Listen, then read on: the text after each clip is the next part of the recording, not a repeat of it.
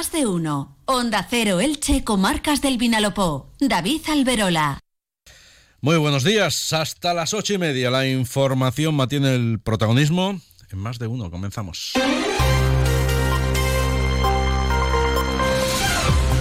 Llega la borrasca Juan y con ella retorna el invierno, aunque vaya a ser de momento solo durante el fin de semana. Nos cuenta Jorge Miralles eh, que hoy las temperaturas máximas van a registrar un descenso claro en un día con cielo nuboso y viento en general flojo mm, de levante.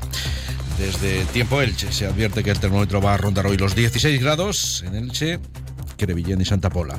En la comarca del Baix Vinalopó, de cara a la tarde-noche, se registrarán lluvias en principio de carácter débil, si bien parece que pueden llegar acompañadas de tormenta. Al final del día reciará el viento de componente norte, rachas que pueden superar los 50 kilómetros por hora y que aumentarán, por tanto, la sensación de frío.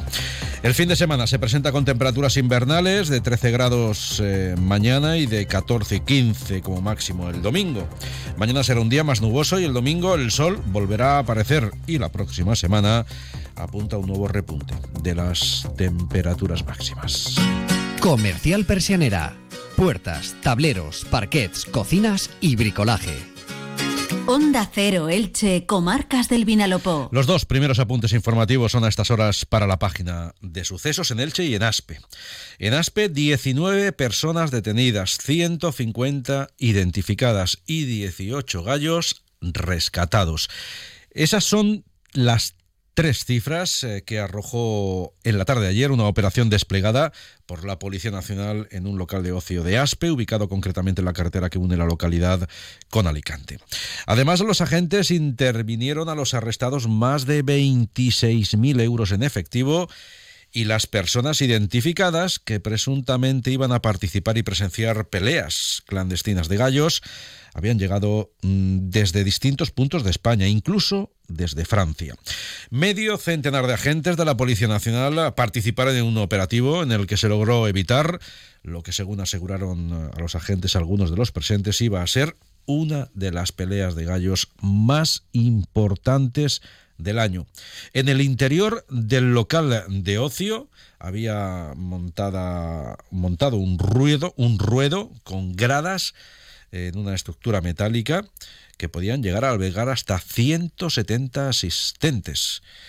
En la entrada a ese gallero, que además disponía de climatización específica y una pantalla electrónica colgada en el techo se mostraban los trofeos de los tres ganadores de la competición. Por otro lado, la Policía Nacional ha detenido en el Cha un hombre y una mujer por robar a un matrimonio de ancianos, joyas, relojes y otros artículos de plata, como monedas, bandejas y elementos de cubertería que vendieron en establecimientos de compra-venta de ese tipo de artículos, logrando más de 140.000 euros.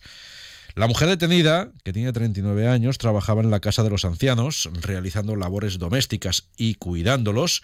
Sustrajo joyas y relojes eh, junto al resto de artículos durante dos años, entre principios de 2022 y diciembre del pasado año. Su pareja, un hombre de 40 años, también ha sido detenido al constatarse durante la investigación que estaba implicado directamente en los hechos. ¿Tu edificio antiguo no cuenta con un ascensor y se te hace cada día más difícil subir escaleras?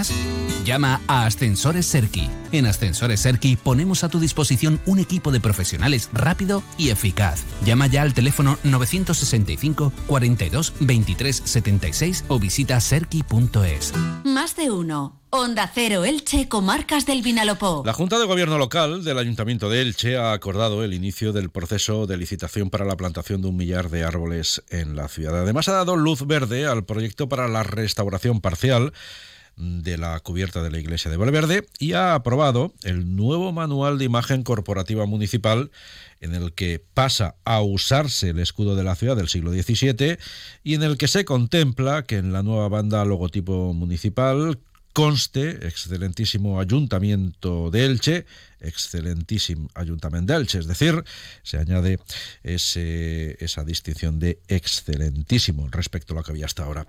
Así, explicaba ayer el equipo de gobierno las razones, las razones de esos cambios. Sin Mora es la portavoz de la Junta de Gobierno Local. Con ese cambio, ya he dicho al principio, recuperar cuál es la verdadera institucionalidad de nuestro ayuntamiento, con ese cambio de Ayuntamiento de Elche a excelentísimo Ayuntamiento de Elche y con ese rediseño del escudo heráldico de nuestro municipio. Esas modificaciones en la imagen corporativa ha sido polémica, ha gustado más bien poco, incluso nada a peso y compromiso Perel. Los socialistas han preguntado al gobierno local por el motivo y la necesidad en estos momentos de los cambios impulsados y han solicitado conocer tanto el coste de esa actuación como el personal que ha elaborado, dicen, la nueva imagen.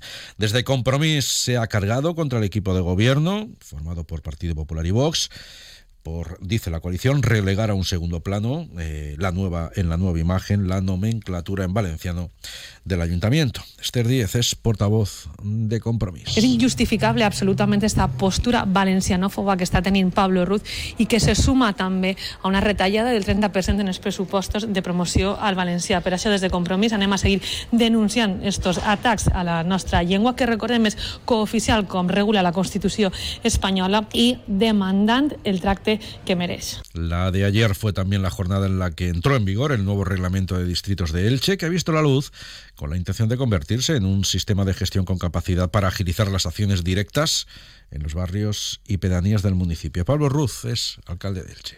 Hemos articulado un nuevo sistema de gestión que por una parte del de respeto y la consideración máxima a la institución que representamos, que es de todos y que es una institución que tiene 700 años de historia, que es el Ayuntamiento de Elche, viene a avanzar, a modernizar, a desconcentrar la propia gestión municipal. En Crevillén, la alcaldesa de la localidad se ha reunido en Valencia con el conseller de Cultura en un encuentro en el que entre los asuntos abordados ha estado el desbloqueo del expediente para la recepción definitiva de las obras del nuevo Teatro Chapí. La regidora crevillantina, Lourdes Aznar, ha confiado en que esa situación pueda desatascarse en el corto plazo para a partir de ahí poder equipar la instalación deportiva y con ello eh, la instalación cultural, perdón, y con ello ponerla en marcha.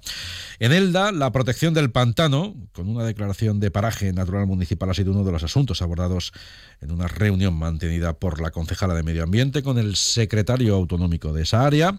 En ese encuentro también se han tratado otros proyectos como el arreglo del camino que da acceso al albergue de animales, que está ubicado en el polígono industrial Campo Alto. En Petrer, en el Centro Cultural de la localidad, la sala de exposiciones Vicente Poveda acoge hoy una exposición, eh, a partir de hoy, del artista local Chus García. En Villena, el Teatro Chapí esta tarde va a ser el escenario de la presentación de la nueva edición de la revista Villena. Y de nuevo en Elche, en la Plaza del Congreso Eucarístico, se puede visitar durante todo el día de hoy el tráiler de la Ruta Enfermera, promovida por el Consejo General de Enfermería, con el objetivo de visibilizar la labor de todas las enfermeras y los enfermeros del país. A partir de las doce y media del mediodía, el magazine Más de Uno del Checomarcas del Vinalopó se emite en directo desde la plaza del Congreso Eucarístico.